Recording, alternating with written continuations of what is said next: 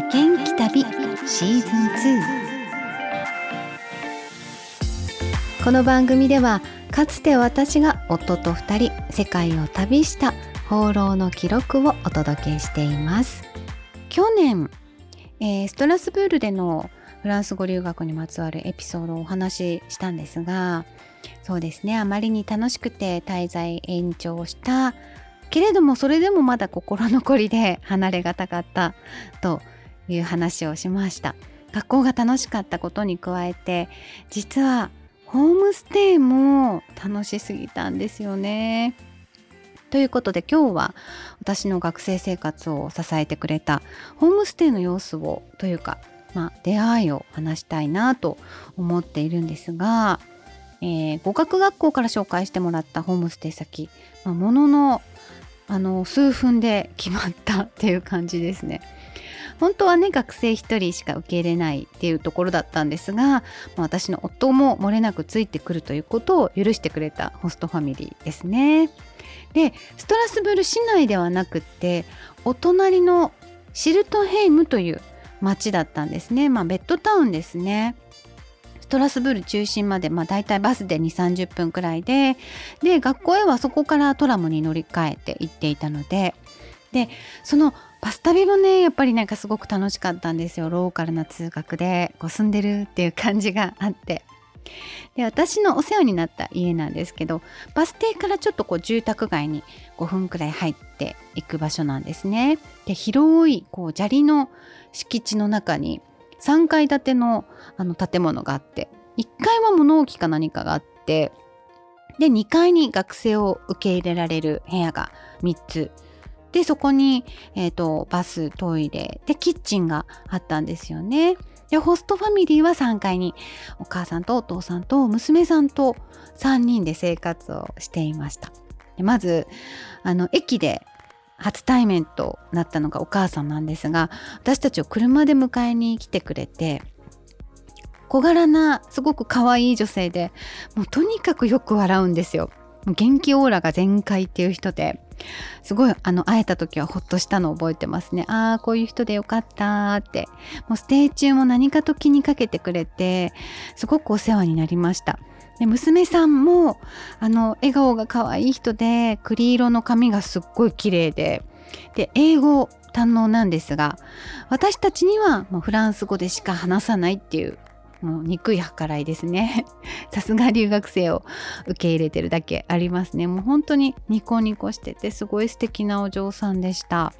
でお父さんはほぼ会わないんですが夕食にこうお呼ばれした2回だけお顔を拝見しましたあまりおしゃべりをされない。まあでも穏やかにこうニコニコしてるっていう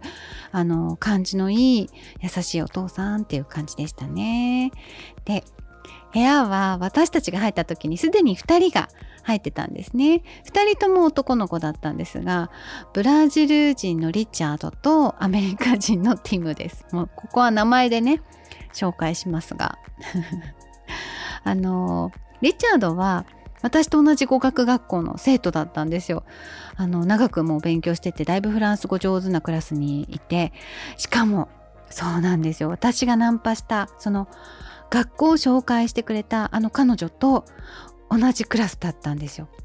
縁がありますよね。だからびっくりしました。後にあのなのでリチャードとその彼女とあの私と夫と4人でこうドイツに行ったりスイスに行ったり 小旅行もするくらい仲良くさせてもらいましたね。ちょっと変わった風変わりな人だったんですけどあのブラジル出身ということで雪を見たことがないって言って12月になってすっごく寒くなった時にいつ降るんだろうって楽しみにしててはい。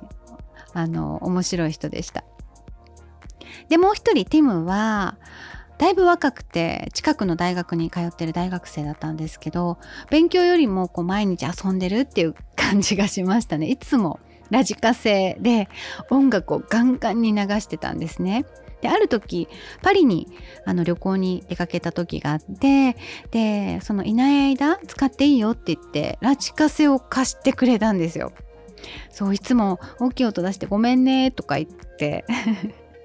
そうその10日間は私たちもせっかくだからって CD を買いに行って彼がしていたようにガンガンに音楽をかけて、はい、10日間過ごしましたあ楽しかったですね。音楽があるってやっぱめっちゃ最高ですよね。はい。なのでその後もあの帰ってきた後もあのティムの音楽をあの壁壁伝いにね聞いてました。で学生のいる2階の共同バストイレは狭いんですけどやっぱり綺麗にしてましたね。みんなが綺麗に使っていたっていうのはもちろんなんですがいつもお母さんが掃除をしてくれてたんですね。みんなが学校行ってる間とかに。であとキッチンもいつも綺麗にしてました、まあ、冷蔵庫とかレンジ食器とかも自由に使ってよくて。でリチャードとティムは朝も夕飯もあの3階の家族と食べてたんですね、まあ、そういうこう契約があって。なのでキッチンを使うのがもうほとんど私たち2人だったので、まあ、それはそれで快適で食材を買ってきて、まあ、夫があの料理をしてくれてっていう感じで私が勉強してる間にっていう感じですね。買い出しはあの近くにスーパーあったんですけどねフランスって物価が少しだけ高いんですよ。なのでいつもドイツまで行ってで、まあ、ドイツも近いので、まあ、語学学校よりももう少し先っていう感じなんですけど、まあ、トラムで行ったりバスで行ったりしながら野菜とかビールとか本当に安いですね。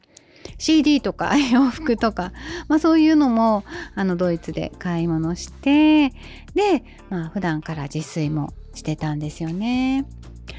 そうであの2人が3階に上がってしまうともう本当に静かで2人で夕食してシャワーもさっと済ませてっていう感じで生活してました。こう時間がねかぶらないように。でもあんまり困ることとかなくって洗面所使いたいのに使えないとかはあんまりなくってみんなの時間は意外とはい重ならなかったですね。で楽しかったのが月に1回あの夕飯にもあの呼ばれをしてくれるんですね。大人数で囲む食卓とフランス語での会話っていうのは本当に素晴らしかった。そうティムとリチャードは毎日こんな朝ごはんと夕食なのって本当羨ましくなってえ毎日こんな夕飯過ごしてたらもっと喋れるようになるだろうなって思ってちょっと後悔もしましたね。いやでもこれもねまた2人分だとお金が かかるので私たちはできなかったですがいやそれにしてもフランスの人ってよく食べますね。でワインも一晩で23本開けちゃうんですね。食生活とかあの食文化の違いにも驚きましたし。いやー面白かった。で2ヶ月の延長の最後はまたちょうどねクリスマス休暇と重なったんですね直前に。でほとんどの生徒が、まあ、一旦あのクラスも終えてバケーションに入って帰国したりとか、まあ、旅行をするっていうタイミングだったのであのリチャードもティムも、まあ、それぞれ出る日が決まってたんですよね。で、まあ、3人とも出ていくっていうタイミングででその前にあのお母さんがクリスマスパーティーするからってまた呼んでくれたんですけど以前ホームステイしてた人たちも集まったりしてすごく賑やかで。でその時に初めてラクレットっていう料理を食べて感動しました。一人一人のねこう小さい鉄板があってそれをでそれでチーズを溶かしてで野菜とかお肉とかをね食べるんですけど。その時はそのスイスのチーズっていうのとそのチーズの名前がついてる料理っていうのとかも知らなかったのでもう本当に感動して帰国してからあの探したんですよ。ラクレット用のこの鉄板を。どこにも売ってなかったですその時は。ネットでも買えなかったし。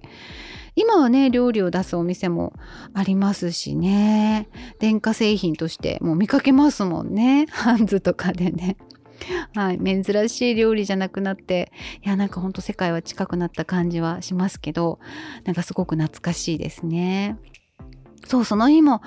ものすごい量のワインを消費していました。たっぷり。あの食べっぷりと飲みっぷりともう楽しみ方も豪快で。で好きなものがはっきりしててやっぱりおしゃれだなって思いましたね。そうますます帰りたくなくなったんですよその時。お母さんにも初めて会った時よりマキコはフランス語よく喋るようになったわねって褒めてもらったりしたのもすごく嬉しくてそうあと1ヶ月伸ばしたらペラペラよって 言っててああ引き止めてくれたんだって私は 思ってるんですけどいやーすごく本当に印象的な、あのー、ホームステイになりました。ということで、まあ、フランス語が目的ではあったんですけどそのシルトヘイムでの生活っていうのが本当に私にとって必要なことだったんだろうなと今となってはもう完全にこうシルトヘイムのためのフランス語留学だったんだなというふうにもうなんかこうね順位が私の中では入れ替わってるんですけれどもはい素敵な思い出です。今日も最後まで聞いてくださってありがとうございました。ご案内は高安真紀子でした。制作はクリックボイス沖縄でした。